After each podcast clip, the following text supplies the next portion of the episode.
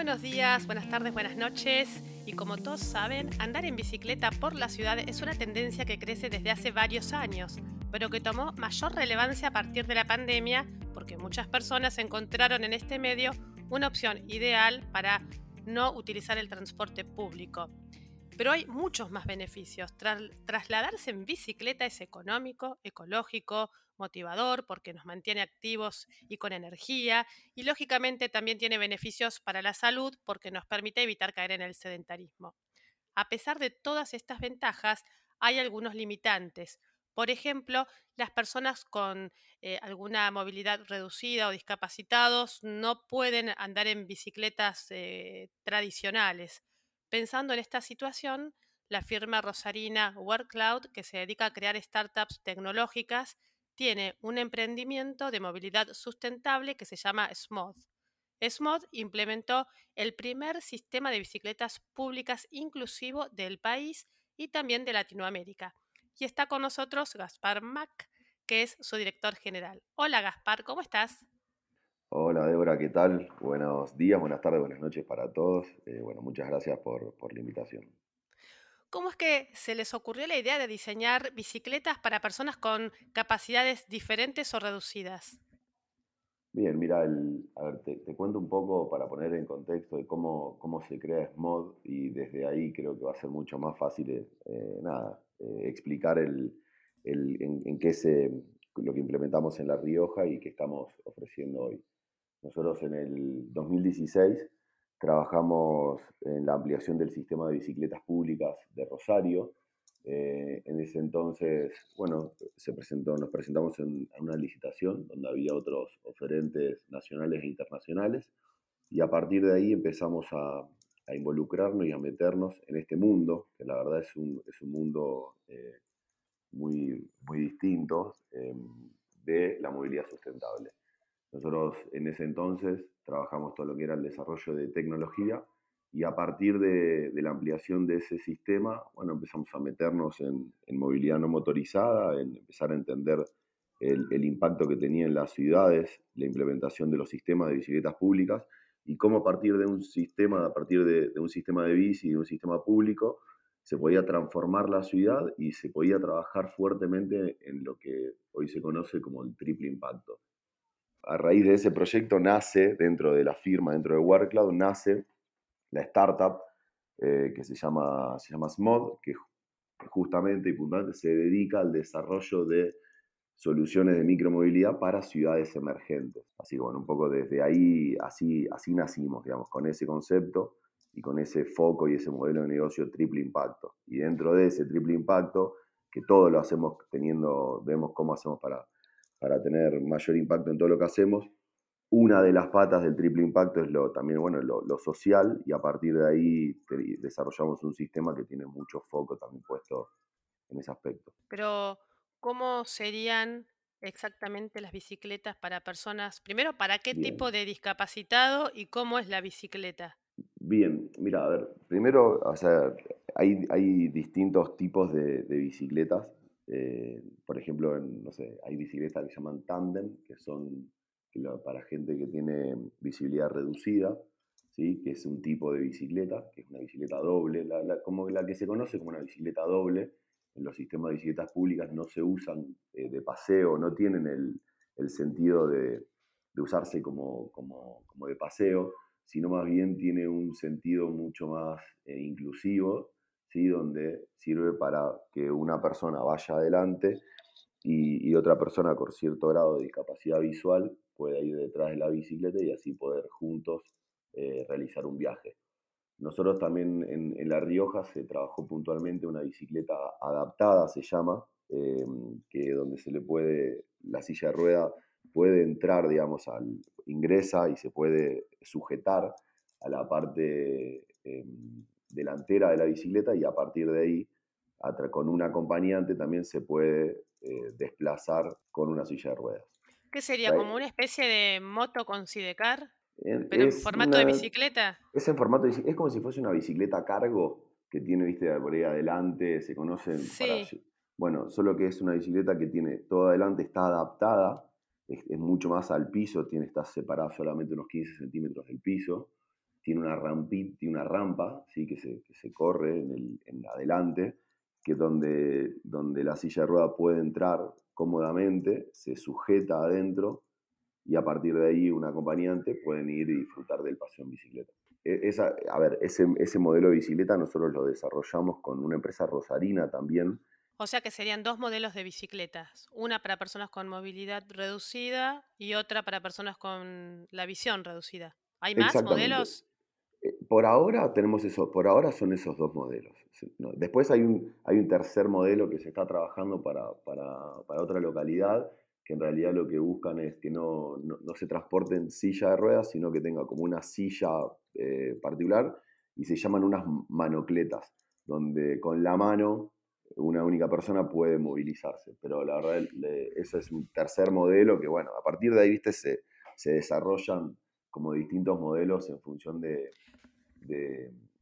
bueno, de distintas situaciones y a Claro, porque los dos, los dos modelos que tienen disponibles ahora, en definitiva, la persona depende de otra para, que, para el traslado. Entonces, la idea sería como avanzar con otros modelos donde la persona pueda manejarse de forma independiente.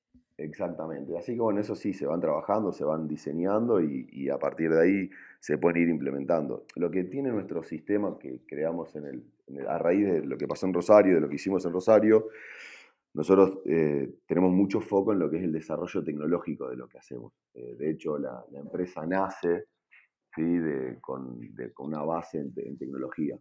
Y a partir de ahí, lo que hicimos fue diseñamos un sistema de bicicletas públicas con un candado electrónico que tiene una patente argentina, que lo, diseñamos y desarrollamos nosotros.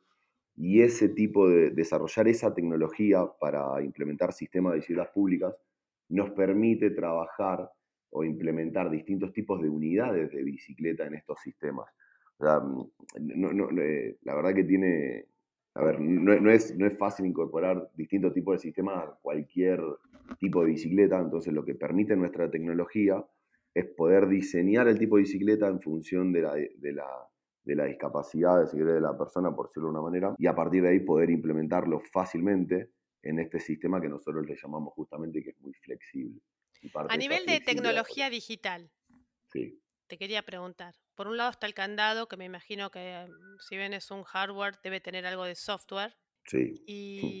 Y, el sistema de geolocalización, ¿no? Para saber dónde están las bicicletas. ¿Hay algo más? Y mira, la, verdad que a nivel, a ver, para ahí te lo voy a decir medio, puedo sonar medio eh, poco objetivo porque yo soy ingeniero en sistemas de formación y justamente la, la, a ver, todo nace de una empresa que creamos hace 11 años que es de, es una, empresa de software, ¿no? El, software del, sistema es el gran corazón y lo gran distintivo que tiene nuestro sistema de bicicletas eh, compartidas, digamos. Es enorme. Y cuando digo enorme, no solamente sí controla, nosotros, por ejemplo, el hardware no decimos que es un candado inteligente, sino más bien responde a acciones que se ejecutan desde el software. Entonces, justamente, bueno, eh, trabajamos el candado de esa manera, el candado tiene, sí tiene GPS, tiene 4G, que donde todo se monitorea y se reporta a un sistema de gestión del, del sistema de transporte, donde se puede monitorear todo, desde dónde está la posición de la bicicleta, qué usuario lo está utilizando, em, si está dentro o fuera del área de cobertura, el nivel de la batería que tiene el candado, el nivel de señal de 4G. Em, bueno, nada, la verdad tiene, tiene un montón, digamos, de, como de, sensores y de métricas que se pueden seguir a través de un sistema. Por eso decimos, también hay una aplicación móvil. Vos para poder abrir el candado necesitas tener una aplicación ¿sí? del sistema donde te la descargas a cualquier celular, iOS o Android, y a partir de ahí puedes, eh, activando Bluetooth, abrir o cerrás el, candado, digamos. Y también, obviamente, bueno, el, sistema tiene no solamente un sistema de monitoreo, tiene el firmware del candado, tiene las aplicaciones móviles hechas en iOS y Android para poder eh, interactuar y, abrir los candados. O sea, tiene todo un, entorno de software eh, importante, digamos, que en sí, por más que sea intangible, es mucho más grande que lo que se puede ver a través del hardware, sea por el candado o sea por la bicicleta. Claro, pero los otros, eh, las otras cadenas, o por llamarlo de alguna manera, de bicicletas públicas que hay, por ejemplo, en el gobierno de la ciudad de Buenos Aires o también en un montón de ciudades alrededor del mundo, ¿no funcionan de forma más o menos similar, con un software detrás para saber la ubicación y todo ese tipo de cosas? Tal cual, sí, funciona muy similar. Lo de la ubicación no es tan así, necesitan poner dispositivos externos, no está incluido al, digamos, al software base sea, como que compran un GPS y le instalan un GPS independiente para poder monitorearlos. Ellos, por ejemplo, el sistema de bicicletas de la ciudad de Buenos Aires, em, las bicicletas lo que hacen, tienen un sistema de anclaje en las estaciones. Es distinto al nuestro. Nuestros anclajes están en cada una de las bicicletas y las estaciones nuestras son, eh, digamos, muy eh, básicas, por decirlo, donde no requieren de obra civil ni infraestructura por parte de la ciudad. Ejemplo, no sé, una, eh, para una estación, voy a poner el caso Rosario, por ejemplo, una estación necesita tener que le lleguen con fibra, con fibra óptica, o tener eh, buen nivel de paneles solares, necesitan tener electricidad, etcétera, para poder estar, para poder tener conectividad. Y en una estación donde hay, se, puede, se permiten, se llaman 20 anclajes, donde van 10 bicicletas eh, libres y 10 anclajes libres para que puedan anclar bicicletas, el sistema es completamente eh, opuesto al nuestro. toda la tecnología está puesta sobre la estación, ¿sí? y las bicicletas casi que no tienen eh, tecnología, y nuestro sistema es al revés. Las estaciones no tienen tecnología, nada, son chapas plegadas, por decirlo de una manera, que se anclan a eh, al, digamos, la vereda o a la calle solamente con unos anclajes químicos, y la tecnología está en el candado que va en cada una de las bicicletas, lo que nos permite tener un monitoreo y una trazabilidad de cada una de las unidades en tiempo real, y eso es lo que lo hace distinto. ¿Y el, candado es anti, anti-vandalismo? ¿Está diseñado para que no.? Ah, perfecto. La, bici, nosotros, a ver, se dice que la bici es antivandálica, o, ¿viste? se diseña con un foco en el antivandalismo, por decirlo de una manera, o, o desfomentamos el vandalismo, es lo que solemos decir volviendo al tema de las bicicletas para personas con capacidades reducidas, eh, ¿estas personas podrían ir a una bicicletería o algún lugar a comprar este vehículo? El, nuestro, así como tal como, como, está, no, pero sí hay empresas que se dedican pura y exclusivamente a diseñar y fabricar bicicletas adaptadas. Eh, de hecho, bueno, como te decía, en Rosario hay una, hay una empresa que se llama Lester, que ellos se dedican pura y exclusivamente a, a vender bicicletas adaptadas y bicicletas cargo. O sea, en ese sentido, si no hacen tándem, tándem la hace una persona de... Hay una fábrica en San Lorenzo, que también es provincia de Santa Fe, que hacen las tándem mismas que, que están en Rosario. Eh, así que sí, son más que bicicleterías, son fábricas exclusivas de este tipo de bicicletas. ¿Y por qué te parece que, siendo que hay tantas personas con capacidades reducidas, no vemos por todos lados bicicletas para ellas? Es una, buena pregunta. Eh, a, ver, desde nuestro punto de vista, primero hay una, eh, por decirlo, desinformación, por un lado, también son bicicletas que, son bastante más costosas, o sea, ahí, bueno, ahí ya se está trabajando bastante en eso que es poder darle muchas facilidades de financiamiento y todo. Em, pero son bicicletas bastante más costosas. Eso también eh, obviamente tiene un punto de, desventaja con respecto a una bici tradicional o clásica, eh, sale por lo menos cuatro o cinco veces más. Entonces, bueno, eso también creo que es una limitante. Y tampoco lo veo como una, hay tampoco hay una política pública desarrollada con respecto a eso. Nosotros, nosotros el, sistema que ofrecemos de, bicicletas públicas, y no digo que lo imponemos nosotros, pero trabajamos argumentando, digamos, al, al, gobierno de que compre, de que implemente un 10% de bicicletas adaptadas a los sistemas de bicicletas públicas, y eso en realidad es una, es una política de la empresa que nosotros lo llevamos como un modelo de negocio propio, más que una política del gobierno de, implementar sistemas, eh, digamos, inclusivos. Ustedes ya tienen el sistema montado y funcionando en La Rioja. ¿Estas bicicletas que son para personas con discapacidades reducidas, ¿están siendo utilizadas o no? Sí, sí, sí, tienen, la, a ver, lo que tienen primero es, requieren de que la persona que vaya a asistir necesita tener una especie de certificación de uso de la bici, que básicamente es como, no, es tan sencillo, o sea, tiene, requiere de, cierto grado de, digamos, de, experiencia el manejo de estas bicicletas y de estas unidades, lo que hacemos es, se los capacita primero y una vez que logran unas tres horas de capacitación, se activa en el sistema de que ese usuario tiene la posibilidad de hacer uso de esas bicicletas adaptadas y a partir de ahí eh, las pueden usar. La verdad que, sí, el uso que, están teniendo es un poquitito inferior al, uso de una bicicleta eh, tradicional, pero, pero la realidad es que sí, se usan. O sea, tiene, tiene muy, y muy buena aceptación, que eso la verdad que para nosotros está también buenísimo.